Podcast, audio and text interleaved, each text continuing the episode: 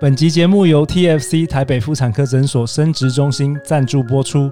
亲爱的好女人们，随着生殖技术越来越进步，不管目前有没有想生小孩，冻卵都成了一个生育保险的好选择。TFC 台北妇产科诊所与你一起送给未来的自己一份爱的礼物。现在就上 TFC 台北妇产科诊所生殖中心预约咨询吧。大家好，欢迎来到《好女人的情场攻略》，由非诚勿扰快速约会所制作，每天十分钟，找到你的他。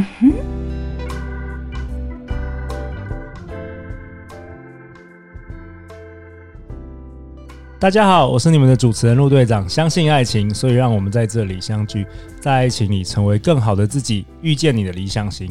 今天我们邀请到的来宾是 Mr. Six。Hello，Mr. Six 是陆队长的偶像哦。我我从二十几岁就开始读读那个 Mr. Six 的网络文章。那如果说我们听众可能，如果你没有超过三十五岁，可能比较不知道 Mr. Six。Mr. Six，你要不要简单介绍一下你自己？好，我曾经是文字时代的部落客。啊，那个时候二零零五年左右啊，对对。那我还跟陈世俊一起开在台湾开这个 You YouTube，等于是我们在开战典礼那一天，我我也上台。哇，你做 YouTube 的创办人？不是，我当然不是 YouTube 哦，YouTube 创办人陈世俊，对对对，是的。哇，OK，cool。那那个年代呢，我曾经一度排到全台湾第二名的布洛克，在部落观察里面，那第一名是弯弯，所以我们这些人都需要取笔名。哦，OK，就是在那个 YouTube 还没有开始的年代，是的，所以我才叫 Mr. 六，一二三四五六的六。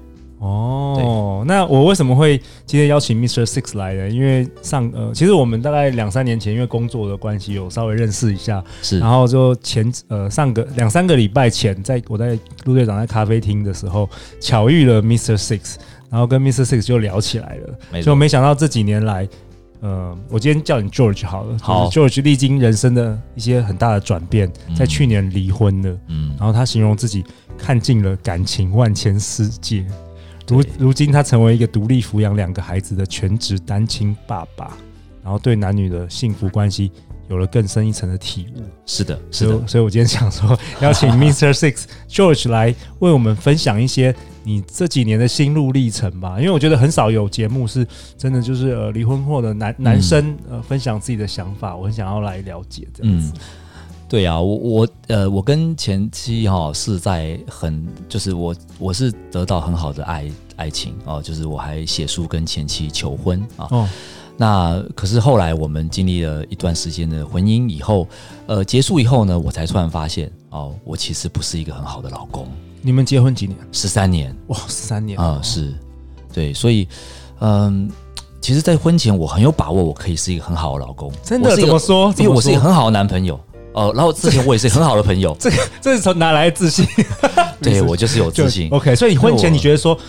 怎么跟陆队长一样？婚前就说哇，我觉得是完美、超完美男友、超完美老公。你也是吗？对，我觉得我是一个好男人啊，我也是新时代男人。对对，呃，我觉得我就会给我的另外一半很大的空间，然后我也会很罗曼蒂克、很浪漫。我一直都很浪漫啊。OK，所以然后我也是好爸爸，我什么事都没有错啊。于是我们十三年后还是离婚了。哇哦，这是为什么？啊，然后离婚的时候我会觉得，嗯，我也不知道为什么。啊，而且我很多可能都觉得对方啊，可能是觉得怎么样？那可是我之后才发现，原来我不是一个很会倾听的人。哦，嗯，我不是一个，呃，我对对方，我觉得男女之间难免女生有的时候会，我觉得男女生真的活在不一样的星球，哎，你觉得吗？所以当女生表达一些情绪的时候，嗯、呃，我可能试着用理性来解决吧，或者是我就觉得很奇怪，为什么发这么大的脾气？呃，慢慢的我就不会去。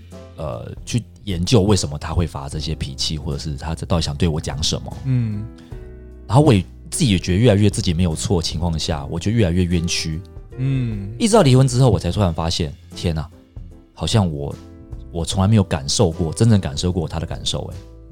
那我怎么会有这个机会？是因为我要说明一下，因为我跟其他人不一样，我那个我们算是那个政权和平转移哦，这就是等于是我本来是一个爸爸嘛，后来变成父代母职，变成一个全职要照顾小孩，嗯，所以我现在在家所做的事情都是他当年所做的事情。哦，嗯、因为以前你都是呃忙着写书啊、演讲啊，因为你算是那呃网络名人，所以你常常有很多合作的机会，包括接案、开公司等等。是是是，你没有真正做没有，我我连水饺都不会吗？我我我就只会倒倒垃圾，然后我也会洗碗，可是我就我连水饺都不会弄。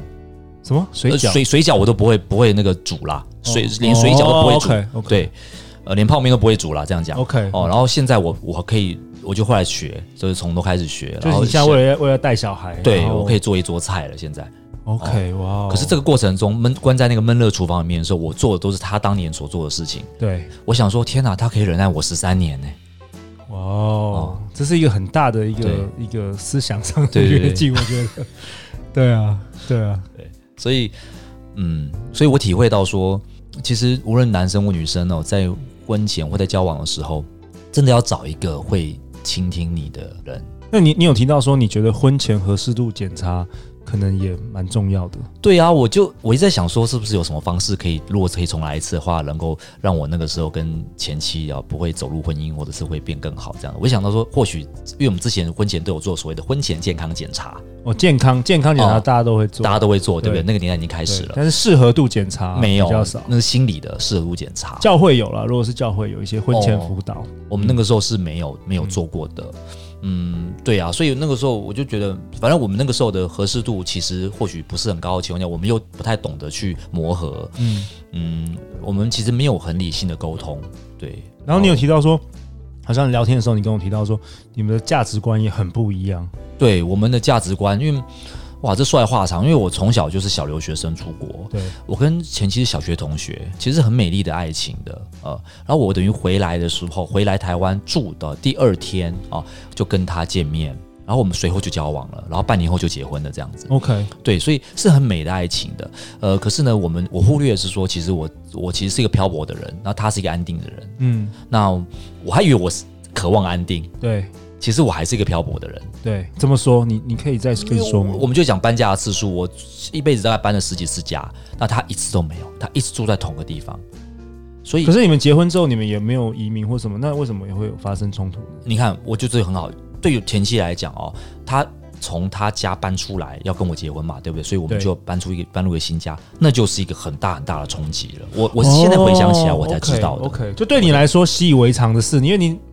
我像我之前在美国也是常常每一年都在那边是 搬来搬去，可是也没有觉得怎么样。可是，在台湾，你的前妻是从小都在同一个区域长大的，对，都在同一个家，然后只有结婚才有。对他来说，这些对你来说习以为常的，对他来说是很大的人生转变。是的，是的。OK，那我都忽略了这一些，我都觉得很开心。然后他看起来很开心，可是有一些点点滴滴的不愉快的地方的时候，嗯。我觉得我也缺了倾听哦。一开始的时候，我都是他他骂他，如果发脾气，我就忍。我觉得忍不是好的方法，因为忍了之后，我没有做第二阶段的。呃，忍可能是第一步是对的，可是第二步之后，我们是不是应该再去了解他到底为什么，他想表达什么？而且你你可能也觉得委屈，我也觉得委屈。你是忍嘛？你但是你也没有说出你的想法。没错。然后忍到最后变委屈，就好像变就是越来越就是自己也不想讲。那前妻身为女生呢，她的确也居然也没有跟我讲这些，也有可能是因为我之前给她的经验是，她跟我讲也没有用。嗯嗯，所以如果有建议要给大家，就是说，真的女生也要无论怎么生气之后，都要跟男生讲讲清楚，说到底她为什么生气。男生没办法猜了，没办法，男生没办法猜，男生没办法猜。很多男生其实也是更沉默的，他看到你生气，他不敢不敢不敢惹你。对，可是然后男生也要听。如果男生没办法听的话，那这也不是很好的对象，对不对？对。嗯。然后你有提到说，你后来，呃，如果重新来一次，你是觉得经营很重要？嗯，重新来一次，我现在比较了解我自己了，我更了解说我需要什么样的人一起。可是。就算知道，我也觉得可能也也不完整，所以我觉得我们真的需要的是一个懂得经营的人。换句话说，我们在开始在一起的第一天，组成家的第一天，我们可能不是那么速配，也没关系，我们会慢慢的调整，慢慢调整，慢慢经营，慢慢调整，慢慢调整。嗯，可以，因为我觉得人都是要成长的嘛，你不可能说我今天就摆烂，就是我就是这样子，对不对？是啊，是啊，每个人应该都是，不管是婚前或是婚后，都应该要学习成长。对啊，可是我这样我好惨，你看我过了婚姻十三年才领悟到。这一点。哦，所以今天邀请你来就对了，因为因为我们现在节目也有很多男生在听，我觉得我觉得会听我们节目的都是很认真的男生，因为他想要了解女生在想什么，这样很少哎，这样男生。对对，那最后我我觉得你好像有跟我讲说，你想要聊聊，比如说你说你说这个世纪的男生必须要在成长，什么意思啊？对，我觉得这个世纪，呃，我觉得女性是。女性真的是无论是心理上素质、心理素质，或者是成熟度，或者逻辑礼物什么，其实都胜过男男生。说实在话，他比较纤细哦，比较。但男生的话大辣辣的，嗯，我觉得慢慢的在男女平权的时代哦，已经跟不上女生的脚步，我越有这种感觉。所以现在越来越有这个感觉，我越有这种感觉。对，特别是我自己，我自己都觉得我自己很聪明，很有智慧。可是我离婚之后发现，天啊，我没有智慧啊！我其实并不没有想象自己这么好啊，对不对？所以。呃，我更观察到其他的更年轻的呃男性们哦，呃，好像也有这个这个问题，说他们以为哦就是这样子，呃，我觉得他们还要再成长，可是我我不知道怎么样这个进行这样，可是我就感受到说现在有个落差在。其实第一步就是听我们节目啊，确实啊，因为我觉得有不同的观点，然后很多其实我像我们的女性听众很很喜欢男生来分享，我发现只要是男生来宾的那个收听率就会特别好哦。对，因为有时候女生可能也不想听女生老师说教，会不会我自己讲？对啊，那最后呃，George，你要不要最后给你一分钟？就是你这你这一路一路走来，你有没有什么想要跟我们广大的？九十 percent 的女生听众，十 percent 的男生听众，有没有什么想要对大家说的话？嗯，我觉得身为呃，如果是女生男生都一样，说我们在这个关系的时候跟交往的时候呢，要勇于表达自己啊、哦嗯。那有的时候我们为了怕伤害对方，我们是跑去跟其他人讲，比如跑去跟闺蜜讲啊，跟哥们们讲啊、哦。其实你就要跟对方讲哦，跟对方讲呢，有冲突也没关系，可是对方至少有机会知道。天哪，我十三年都没有机会知道哦。嗯好啊，那再次感谢 George 今天来我们的节目。听说是你第一次 Podcast，真的哎，谢谢陆队长而且第一，而且你以前都聊网络，现在聊感情。对啊，第一次聊感情哇。OK，谢谢你的分享，我觉得嗯，很肯定很多人会得到很大的启发。嗯，谢谢。那最后，如果我们的好女人们要去找到你，想要更了解你在做的事，要怎么样找到你呢？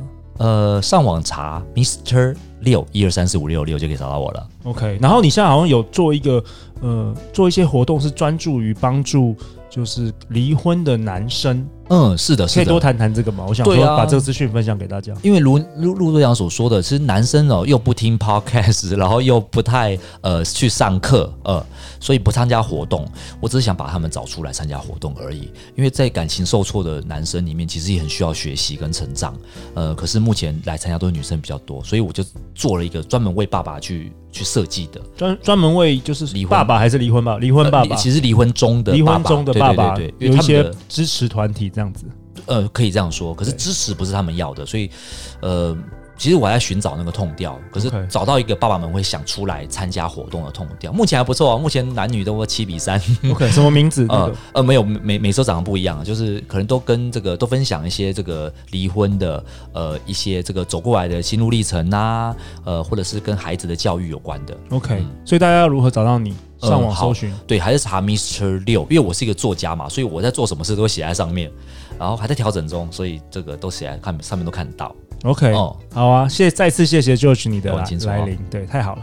每周一到周五晚上十点，好女人情场攻略》准时与你约会。相信爱情，就会遇见爱情。好女人情场攻略，我们明天见，拜拜，拜拜。